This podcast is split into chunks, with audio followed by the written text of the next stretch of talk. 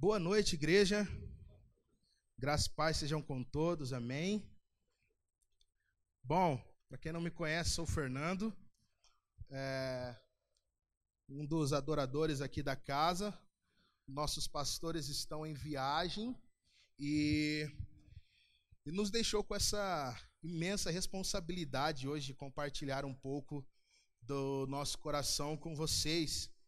E Deus ele tem ministrado algumas coisas já no meu coração há alguns dias, mas aprove ele conceder essa oportunidade para que nós pudéssemos estar aqui. Então, é, eu gostaria que você prestasse bastante atenção e não perdesse nada daquilo que Deus já começou a fazer desde o momento do louvor, desde o momento da adoração. É, hoje eu estive aqui pela manhã também, foi uma atmosfera incrível que Deus liberou através do pastor André, que esteve ministrando conosco, através da adoração que foi ministrada. E Deus ele está fazendo algo. Quantos creem que Deus está fazendo algo? Amém? E nós temos sido participantes disso. Aleluias. Sabe, nós temos vivido dias é, bem decisivos é, para a igreja de Cristo. Dias em que tem sido é, muito desafiador você ser um cristão e você é, desenvolver uma, a sua caminhada na fé, você desenvolver a sua caminhada dentro do Evangelho. É, e dentro desses, desses dias, ah, Deus tem nos conduzido a, a manifestar e revelar Cristo de forma cada vez mais e mais intensa, porque tem se intensificado o clamor, é, o clamor das almas pela manifestação dos filhos de Deus. Tem se intensificado e tem sido um grito que está sendo praticamente impossível de ser ignorado. Esse clamor e esse grito que esta geração ela tem emitido e ecoado, nos convidando a revelar o reino de Deus a manifestar o reino de Deus por onde quer que nós venhamos passar. Tanto que, é, pelo menos aqui na casa, nós temos sido bastante instruídos e equipados, fundamentados da importância da manifestação do reino de Deus além dessas quatro paredes. E indo além ainda, é, essas quatro paredes não dizem nada a respeito do reino de Deus, a não ser de um lugar onde os filhos se reúnem para celebrar ao Senhor, e mas na realidade o nosso desafio está quando nós saímos da porta para fora.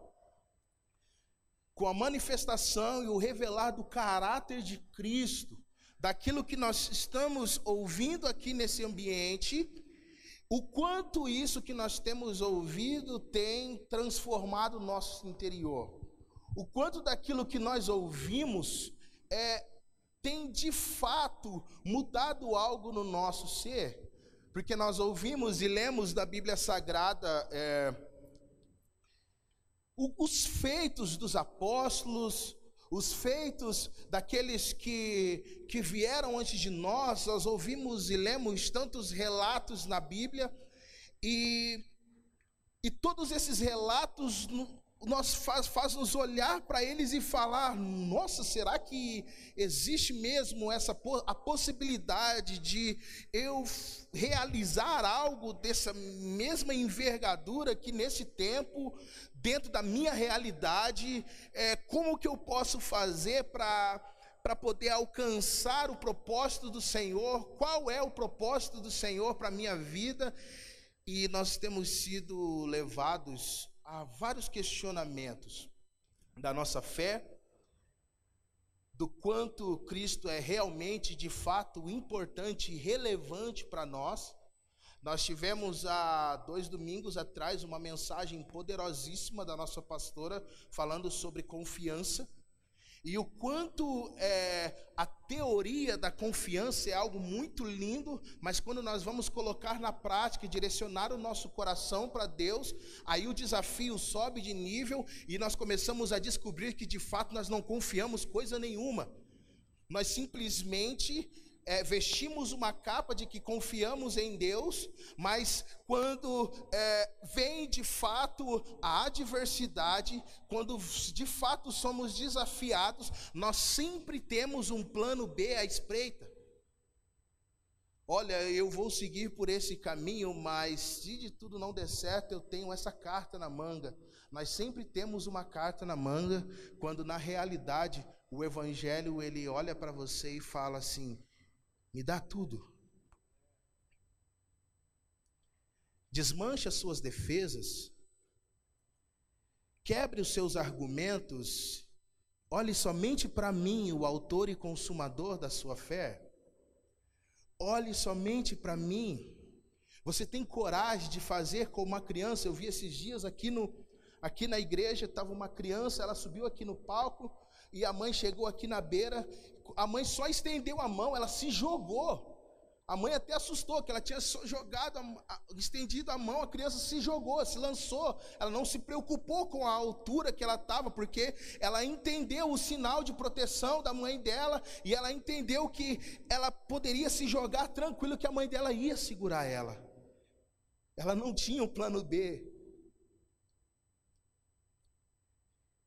E na realidade, quando nós falamos da confiança em Deus, nós, quando somos desafiados, nós voltamos um passo atrás e buscamos fazer as coisas como, como nós já tínhamos planejado, porque nós acostumamos a ter o controle de todas as coisas na nossa mão.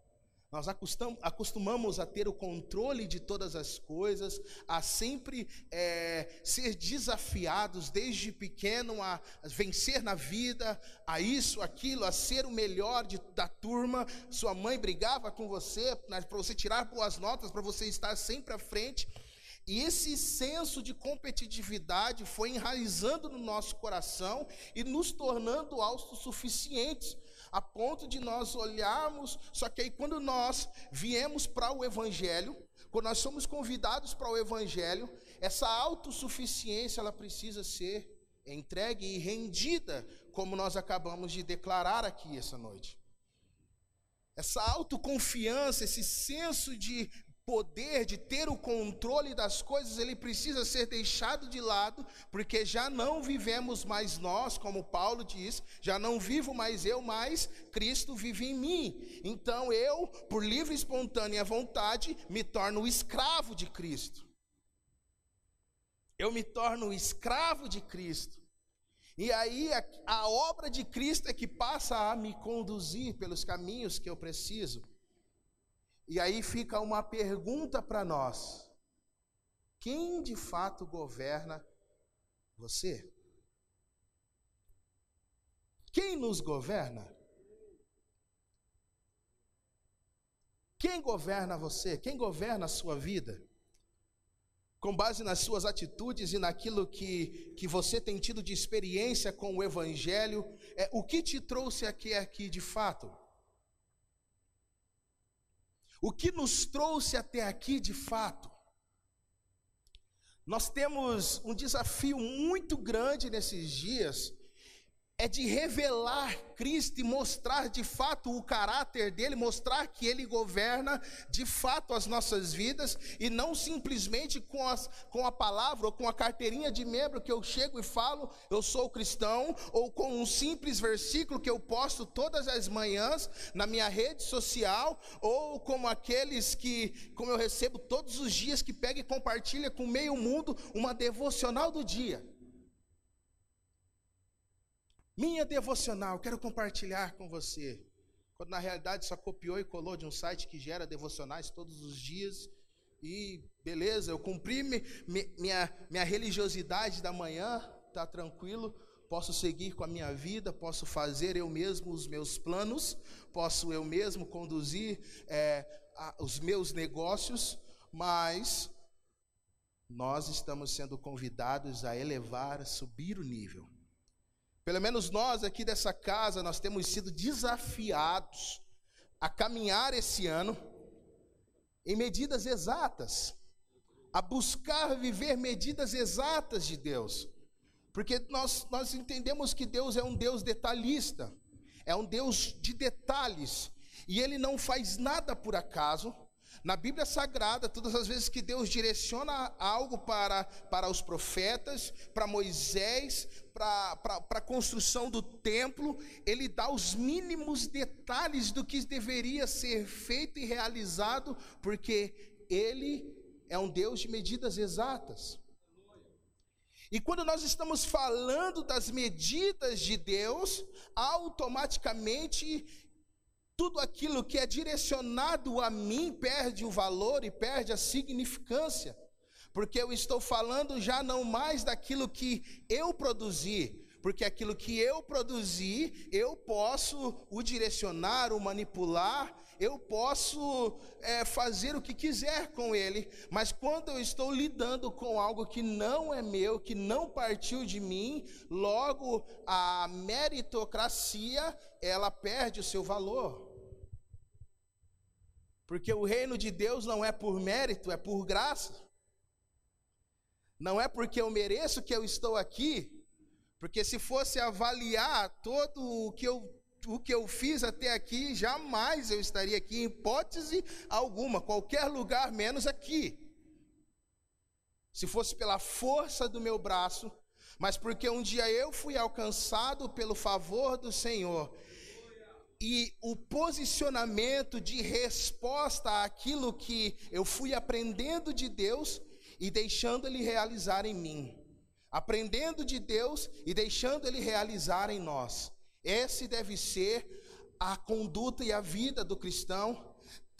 E diante dessa realidade, já não cabe mais eu ser um cristão de 10 anos de casa, 10 anos de evangelho e fazendo as mesmas coisas. Já não cabe mais eu ser um, um, cristão de anos e a revelação de Cristo não me transformar a cada dia, porque nós vemos na Bíblia Sagrada uma declaração que diz que nós vamos sendo transformados de glória em glória, até nos tornarmos dia perfeito. Então esse processo ele tem que haver uma continuidade, só que para que nós possamos dar continuidade nesse processo, é preciso que nós venhamos deixar claro e bem definido quem governa a nossa vida.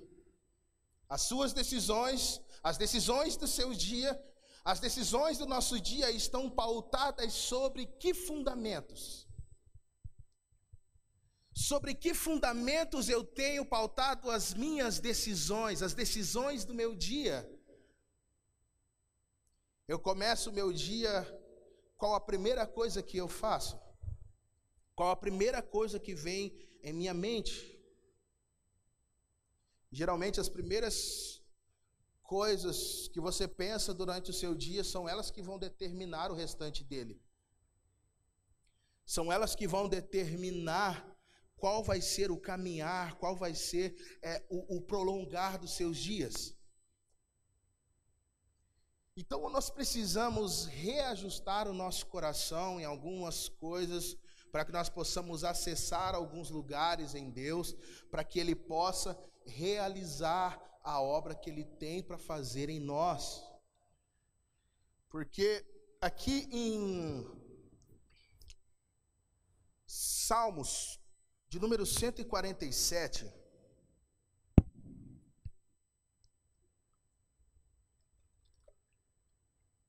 Salmos de número 147,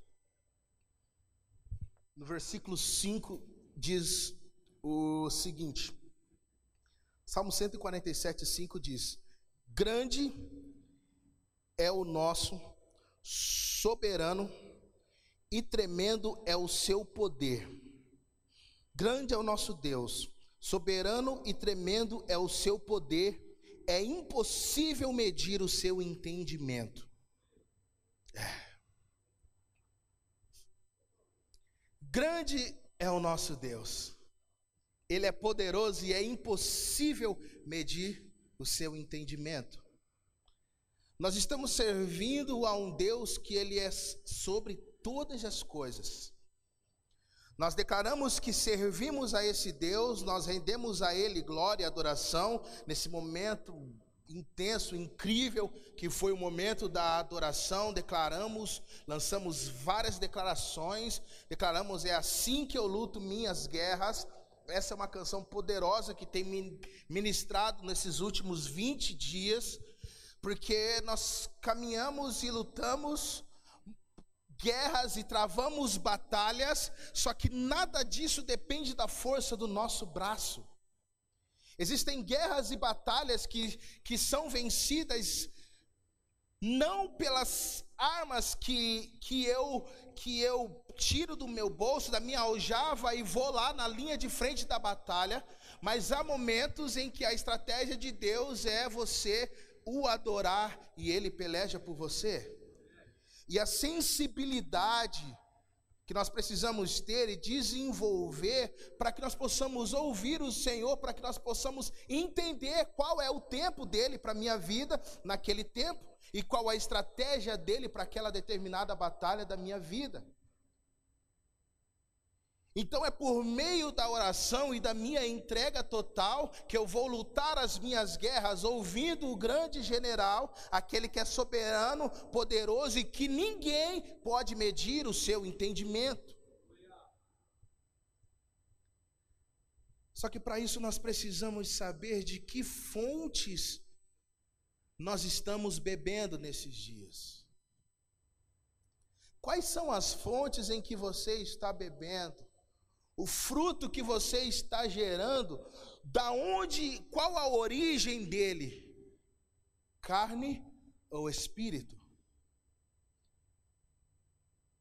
Está originando da carne ou do espírito que nós temos gerado para esses dias? Está sendo gerado no nosso próprio intelecto, na nossa própria vontade, ou nós estamos sujeitando a nossa vontade, o nosso interior, ao Rei dos Reis, Todo-Poderoso?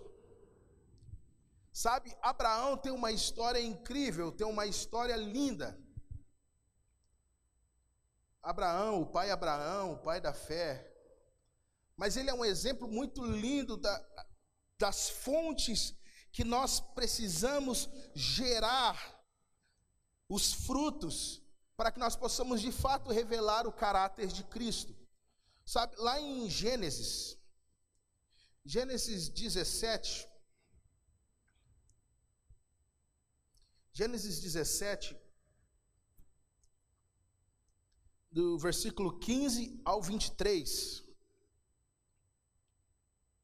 Gênesis 17, do 15 ao 23, vou ler aqui com vocês, ó.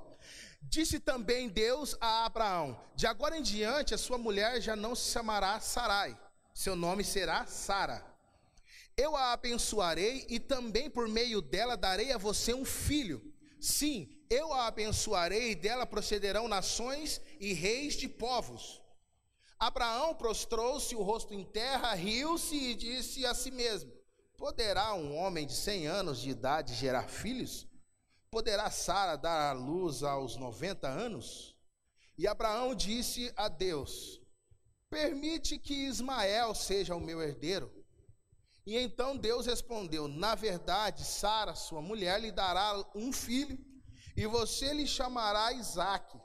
Com ele estabelecerei a minha aliança, que será a aliança eterna para os seus futuros descendentes. E no caso de Ismael, levarei em conta o seu pedido, também o abençoarei, eu o farei florífero e multiplicarei muito a sua descendência. Ele será pai de doze príncipes e dele farei um grande povo. Mas a minha aliança eu a estabelecerei com Isaque, filho que Sara lhe dará no ano que vem por esta época. Quando terminou de falar com Abraão, Deus subiu e retirou-se da presença dele.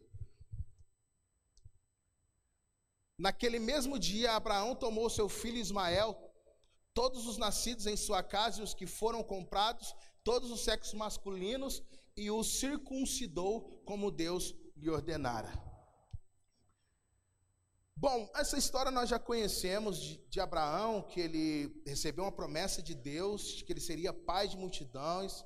Abraão, ah, ele ele recebeu, ele ouviu a voz de Deus e, e ele disse, e Deus pegou para ele, Deus olhou para ele e disse: "Olha, sai da tua terra, da sua parentela e vá para um lugar que eu vou te mostrar".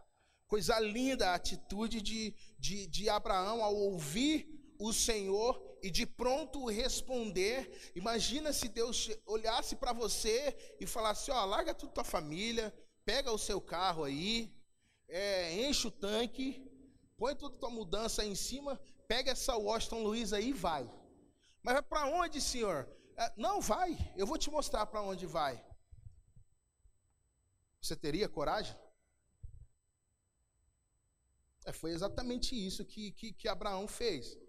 Imagina Abraão dando a notícia né, para os seus familiares: olha, é, Deus mandou eu, eu ouvir aqui uma voz e falou para eu pegar tudo aqui, juntar minhas coisas e ir embora.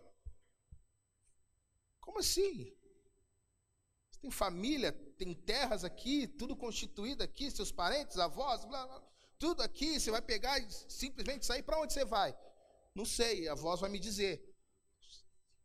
Nós já automaticamente já iríamos procurar um, um lar de, de hospedagem psiquiátrica para poder direcionar o nosso querido amigo, porque faltando alguns parafusos aí.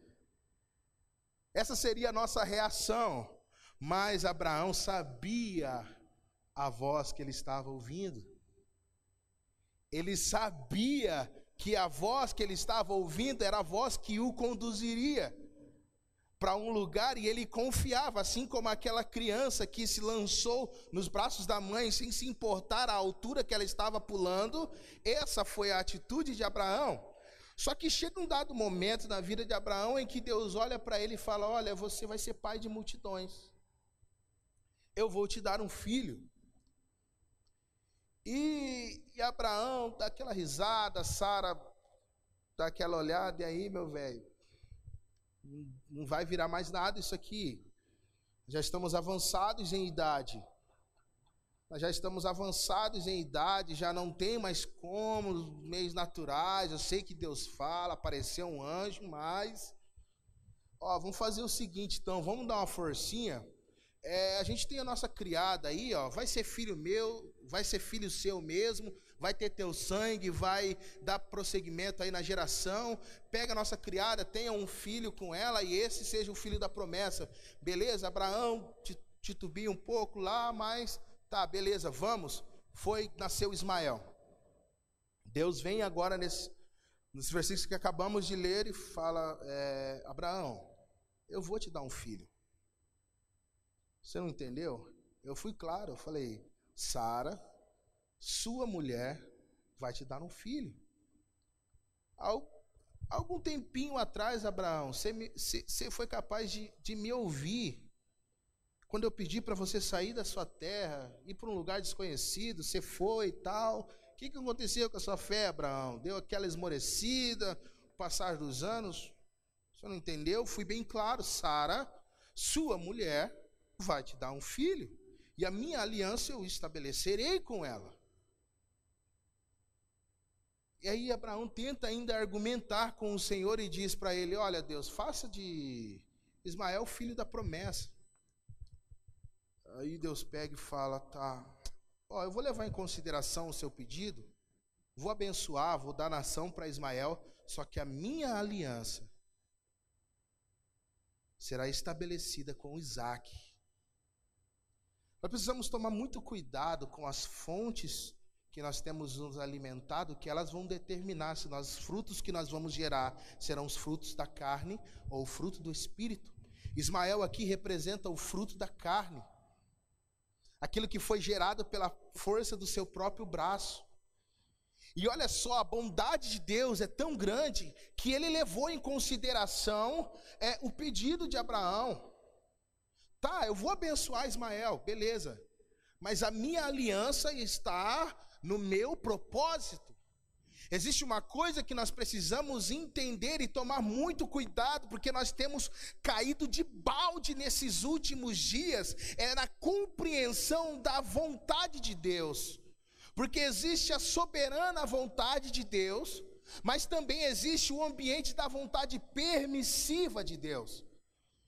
E a vontade permissiva de Deus, ela deve ser apenas um, um escape, um último dos últimos dos últimos recursos a ser utilizado. E nós temos invertido os valores hoje, abusando da vontade permissiva de Deus, pregando um evangelho raso, fraco, sem um convite à responsabilidade da manifestação do reino.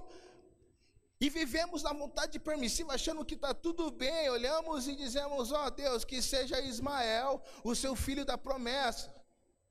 Aí só porque Deus falou, olha, eu vou levar em consideração, eu vou dar nações para Ismael, beleza? Mas a minha aliança está com o fruto que vai ser gerado pelo Espírito. A minha aliança está com aquilo que eu mesmo gerei em mim. Porque nós fomos elegidos nele antes da fundação do mundo. Nós fomos gerados nele, então aquilo que flui de nós precisa estar conectado à fonte que é dele. E nós precisamos tomar muito cuidado com a vontade permissiva de Deus. Esqueça esse ambiente da permissividade e entre no caminho do propósito. Porque o caminho do propósito vai, vai devolver o governo a quem é de direito. Vai devolver o governo das nossas vidas a quem é de direito. É isso. Isso muda tudo. Quando nós voltamos os nossos olhos para o autor e consumador, aquele que é soberano e que nele não há sombra de dúvida e nem variação, as nossas atitudes começam a refletir Ele. Porque Jesus, o Filho perfeito, aquele que nós temos que seguir de modelo, aquele que nós temos que ter de, de referência, Ele, Ele em dado momento chega e diz: Olha, o filho faz o que vê o pai fazer porque a minha comida é fazer a vontade daquele que me enviou. A minha comida é fazer a vontade daquele que me enviou. Esse, essa deve ser a motivação do seu coração. A vontade soberana de Deus, o centro da vontade dele. Mas por muitas vezes, quando nós estamos diante de uma situação como essa, pandemia iminente tal, teoria da conspiração, vai, os apocalipse zumbi, tem um nerd aqui que ele acredita que vai ter um apocalipse zumbi, vai ter, e, e tal, e como assim? O que tem movido o seu coração? Porque a minha Comida é fazer a vontade daquele que me enviou. Então, se a voz que da eternidade ecoa não me disse para eu me desesperar, por que é que eu estou desesperado? Porque se eu vivo e creio na promessa de Deus, no propósito dele, eu estou caminhando no centro da sua vontade, é ele quem tem o poder de me balançar para lá e para cá, nada mais é capaz de me mover. Porque o meu coração está conectado com o Abba. Então a minha conexão com ele me torna imune a qualquer vento contrário porque os meus olhos estão fitos nele. Então a motivação do meu coração está nele. Então, se há uma palavra que surge, há rumores de guerras surgindo aqui da minha direita, Há rumores de epidemia surgindo aqui na minha esquerda.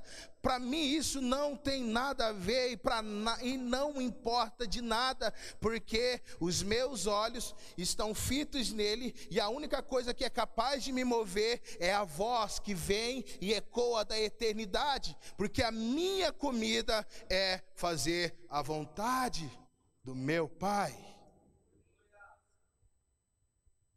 Abraão gerou um filho da carne. E para o filho da carne, Deus deu alguns presentes. Quando você. É, é por isso que a gente. Nós temos sido muito enganados nesses dias. É, porque quando Deus fala algumas coisas, nós entramos na vontade permissiva de Deus. O amor de Deus é tão grande que ele até libera alguns presentes para nós, assim como ele liberou para Ismael.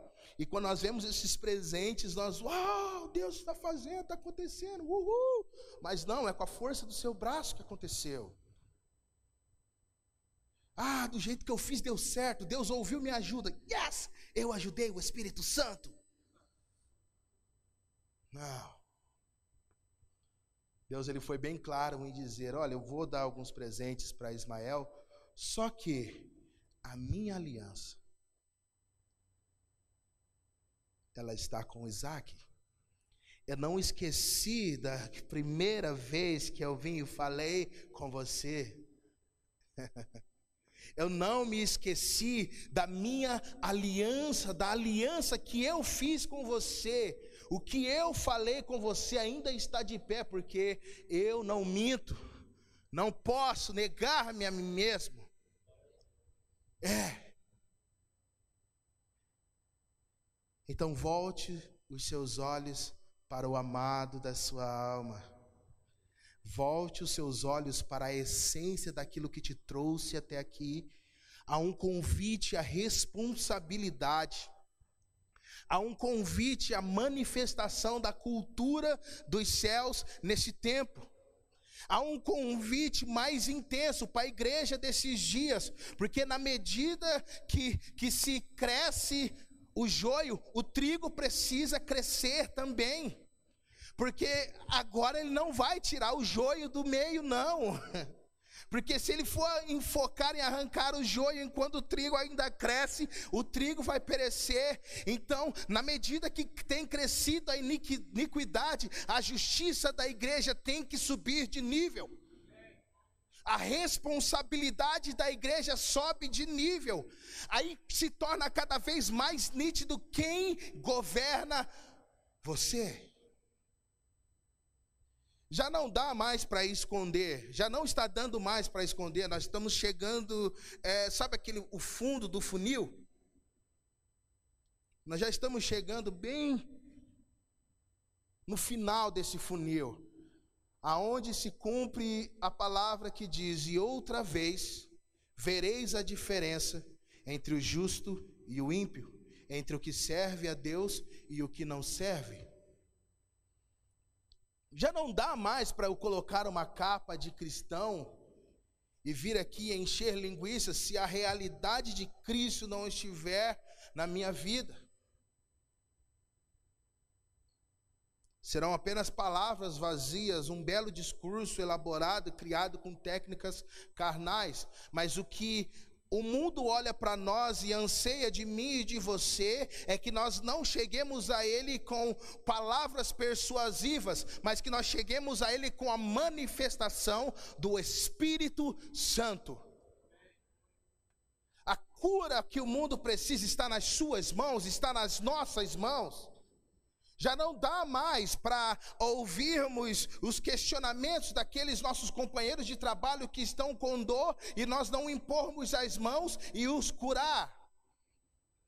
Já não dá mais para nós vermos a necessidade do próximo e nós não nos empenharmos como a igreja primitiva em suprir esta necessidade, porque esta é a vontade do seu Pai. Buscai primeiro o reino de Deus e a sua justiça e todas as demais coisas serão acrescentadas. O reino de Deus, aquele que perde, ganha. No mundo real em que nós vivemos, ganha aquele que rouba. essa é a realidade do Brasil, ganha aquele que é corrupto. essa é a realidade que nós temos enfrentado e como você tem se comportado diante desta realidade quando você vem aqui todos os domingos e declara que a sua realidade é os céus, que o seu coração é rendido ao Senhor, que é assim que você luta suas guerras, na contramão do sistema.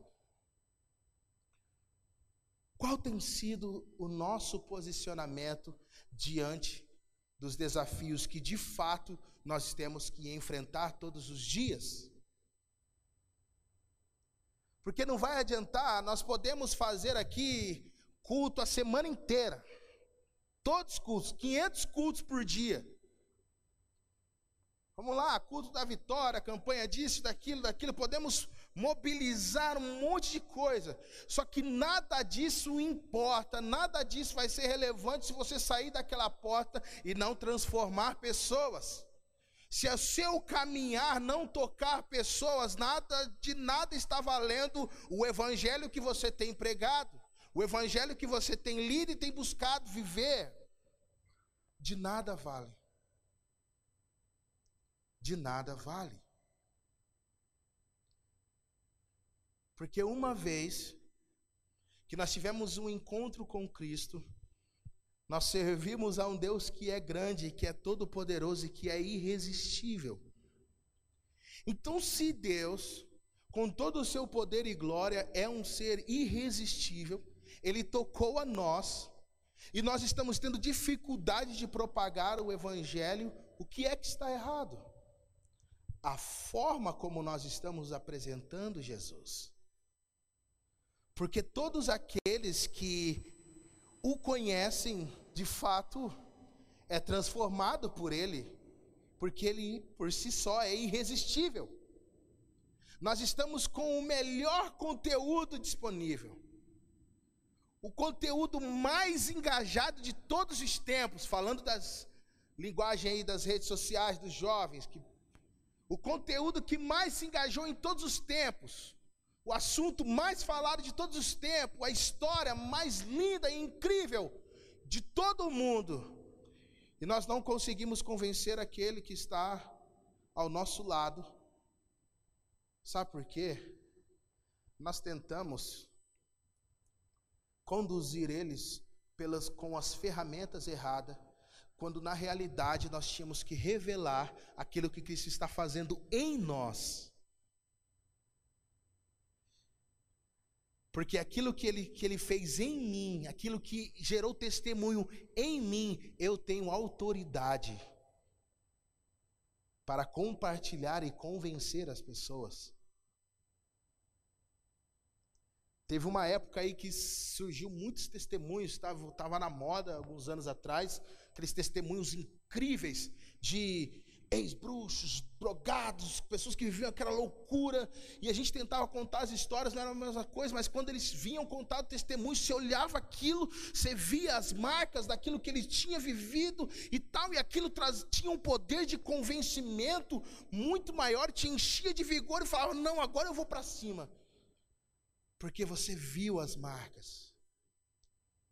Ninguém melhor do que aquele que viveu e experimentou. Então pare de tentar forçar Jesus nas pessoas. Deixe ele agir em você. E a obra dele em você tocará as pessoas, e você às vezes nem vai saber que você está tocando pessoas, porque você simplesmente deixou acontecer, e de repente a, a mudança das suas atitudes o revelar do caráter de Cristo através de você toca aquela pessoa. Porque pessoas, por isso que Deus nos escolheu. Porque nós temos a capacidade de tocar pessoas, de transferir a glória dele, de tocar e influenciar outras pessoas para Cristo. Então não tente mais forçar o evangelho. Não tente mais forçar algo que na, quando na realidade nós precisamos fluir.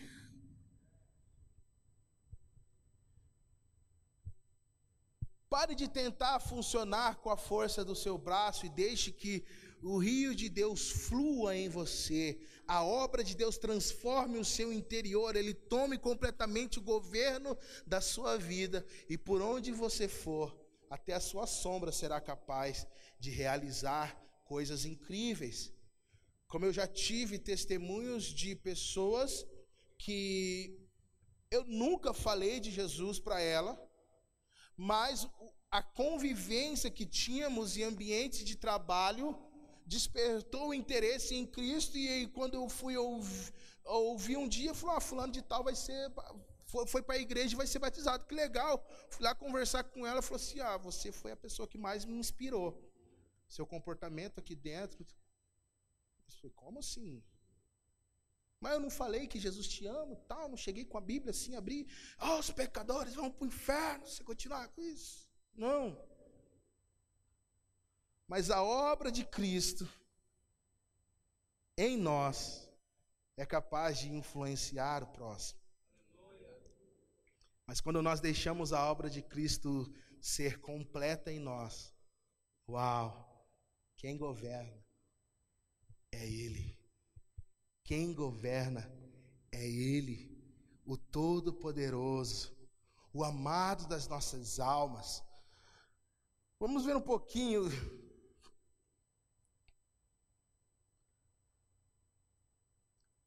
Isaías 9,6. Olha só o que fala de Cristo. Porque um menino nos nasceu, e um filho nos foi dado e o governo está sobre os seus ombros, e ele será chamado maravilhoso, conselheiro, Deus forte, Pai eterno, príncipe da paz. Ele estenderá o seu domínio e haverá paz sem fim sobre o trono de Davi e sobre o seu reino, estabelecido e mantido com justiça e retidão, desde agora e para sempre. O zelo do Senhor dos Exércitos fará isso. Esse é o rei que nós estamos adorando. Esse é o rei que deve governar a nossa vida. E nós, hoje, deixamos-nos ser governados por coisas tão pequenas e supérfluas. Sabe o que acontece lá no Éden? Quando o homem cai, quando o homem peca, ele. O homem ele não cai do céu. O homem, quando ele cai, ele, ele, ele, ele cai da sua responsabilidade de governo. O homem, ele abdica-se do seu trono de governo que foi dado por Deus. Que quando Deus cria o homem, só para suas narinas, ele é, pega e diz: governe sobre a terra governe sobre os seres viventes. Então, na queda do homem, o homem ele não cai do céu, ele cai da sua responsabilidade de governo. Ele abdica-se do seu trono e entrega o seu trono para Satanás. Entrega o seu governo para Satanás. Daí o caos que nós temos hoje, porque o homem ele se abdica-se de governar, ele olha para Deus e fala: Não, não quero governar isso que você me deu. Entrega a chave para Satanás. Dá legalidade para que o adversário opere. Porque é somente assim que, que Satanás ele trabalha. Com legalidade. Ele não tem poder para te destruir, para fazer o que ele quiser com você. Mas a grande chave dele é a manipulação ele engana, ele te engana, só que você não cai na lábia dele sem ler as letras pequenininhas do contrato. E automaticamente você abre legalidade para que a ação dele tenha influência sobre você. Então o homem ele cai da sua responsabilidade de governo, e aí, quando o homem cai da sua responsabilidade de governo, automaticamente o governo deixa de ser de Cristo, ele começa a caminhar pelos seus próprios meios. E ao caminhar pelos seus próprios meios, sem o senso de Cristo, ele começa a se deixar ser dominado por coisas pequenas e supérfluas que ele deveria governar, agora ele começa a ser governado por eles. Assim como uma pequena folha,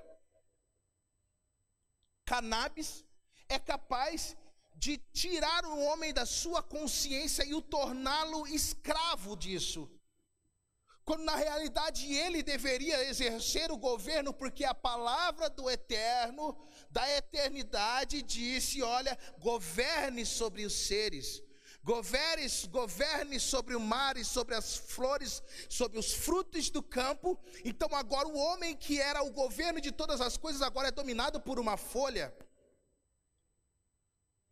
Uma bebida que era para trazer saúde ao homem agora é capaz de destruí-lo, porque ele abdicou-se do seu trono de governo e entregou o governo para Satanás. Então agora ele é governado por essas coisas desejos minúsculos em, se comparados com a glória que o Eterno preparou e, e proporcionou para nós, agora é capaz de destruir o homem e o governar, porque o homem ele entrou num ambiente de derrota, de autoderrota. Mas nós estamos sendo convidados nesses dias a elevar os nossos olhos de volta ao amado e resgatar o Éden agora em nós. Resgatar o Éden que foi perdido lá no início, aqui em nós, no nosso interior, porque ele declara que do interior fluirão rios de águas vivas. E quando do seu interior começar a fluir esses rios, aquelas coisas pequenas, uma folha já não será mais capaz de te governar. Um líquido já não será mais capaz de te governar. Um desejo já não será mais capaz de te governar, porque o governo já não pertence a você. O governo foi devolvido a quem é de direito, o Rei dos Reis e Senhor dos Senhores.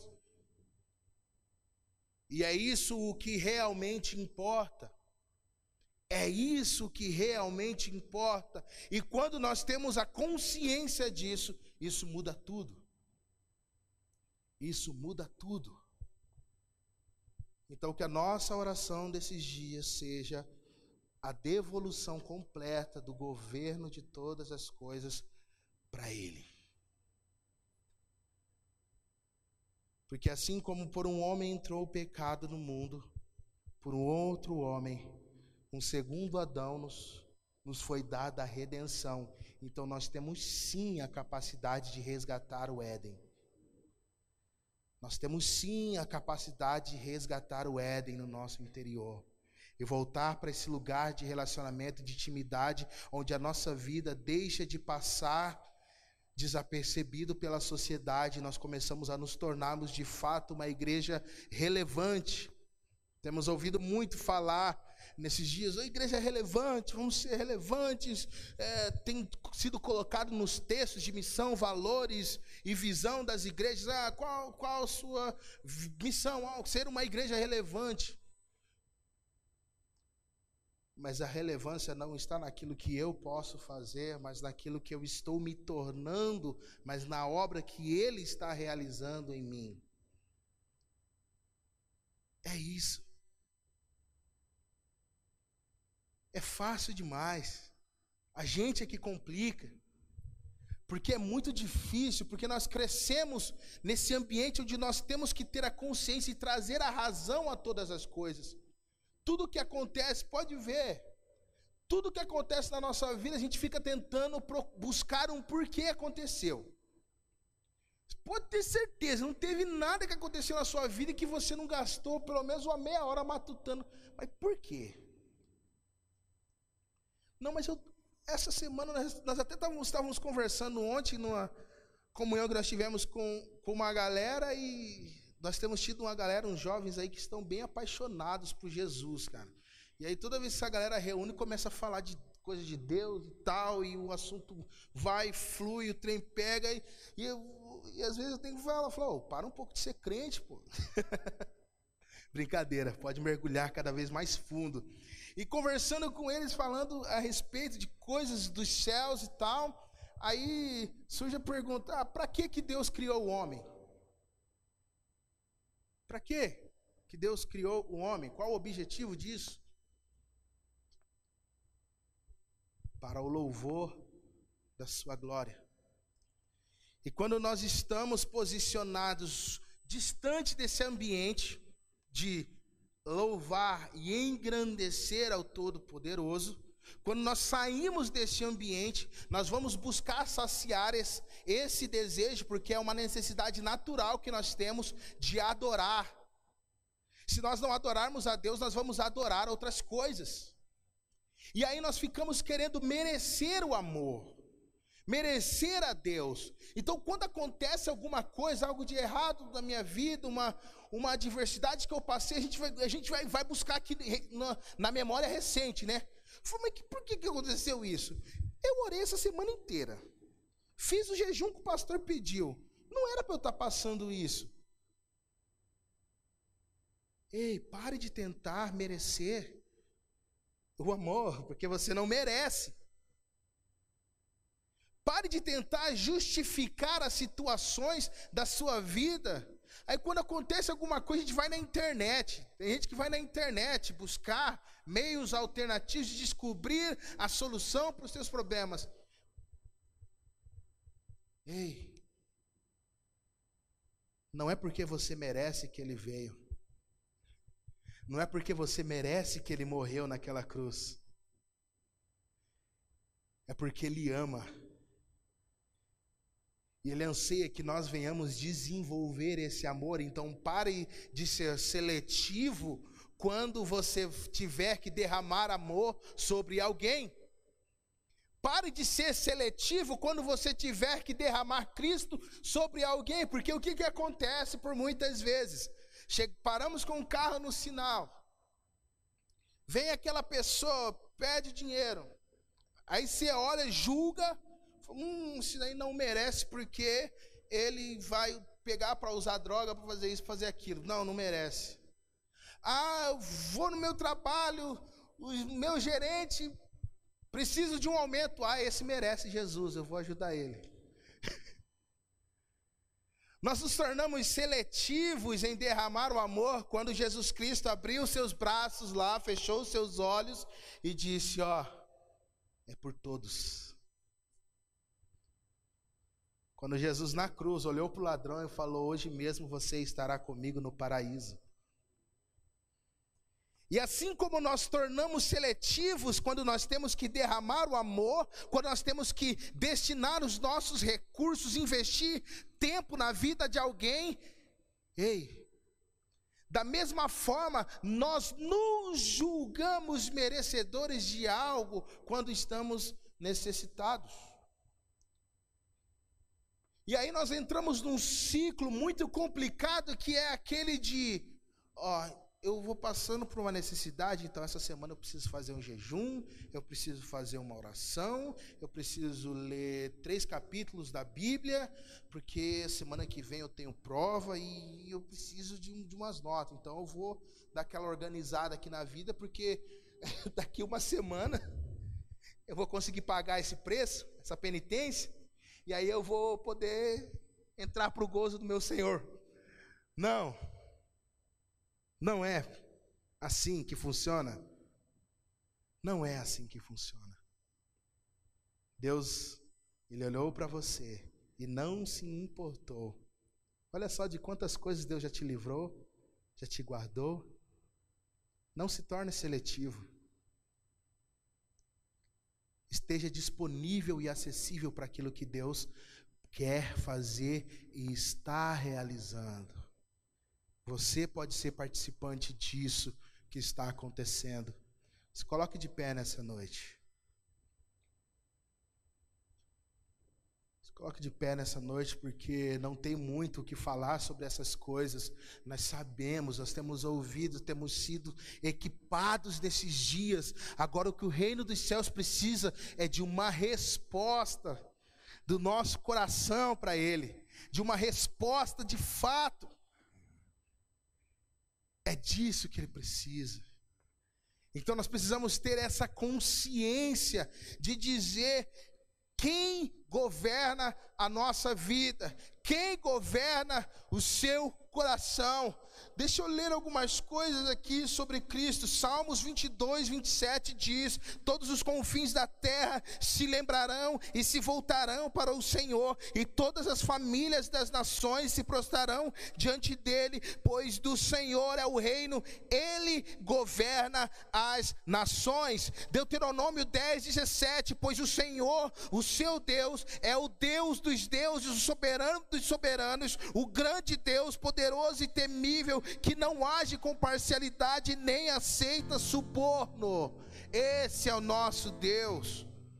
Soberano dos soberanos, poderoso dos poderosos, Rei dos reis. É, esse é quem Ele é. Então, que nós possamos restaurar a aliança e gerar pelo Espírito e deixar o Espírito Santo fazer e realizar a sua obra em nós e através de nós. Para que nós sejamos participantes disso, para que nós sejamos participantes disso, para que o governo seja restabelecido e que a eternidade volte a ter voz neste plano. A responsabilidade é minha e sua da revelação do caráter de Cristo para esta geração promíscua. Porque nós servimos a um Deus que é o poderoso dos poderosos. Então nós temos esse poder porque nós somos filhos. Nós somos filhos dele. Vamos orar sobre essas coisas, vamos orar sobre essas coisas.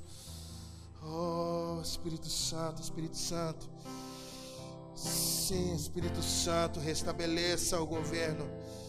Restabeleça o seu governo sobre nós, Espírito Santo. Nós devolvemos a Ti a honra que lhe é devida, a glória que lhe é devida todos os altares construídos em nós pelas nossas próprias mãos, nós abdicamos deles, nós os destruímos, nós os destronamos, todos os principados que temos legalidade para agir e nos distanciar do alvo que é você, nós abrimos mão e damos espaço para o teu espírito, damos espaço para uma ação completa do teu espírito para uma ação completa profeta.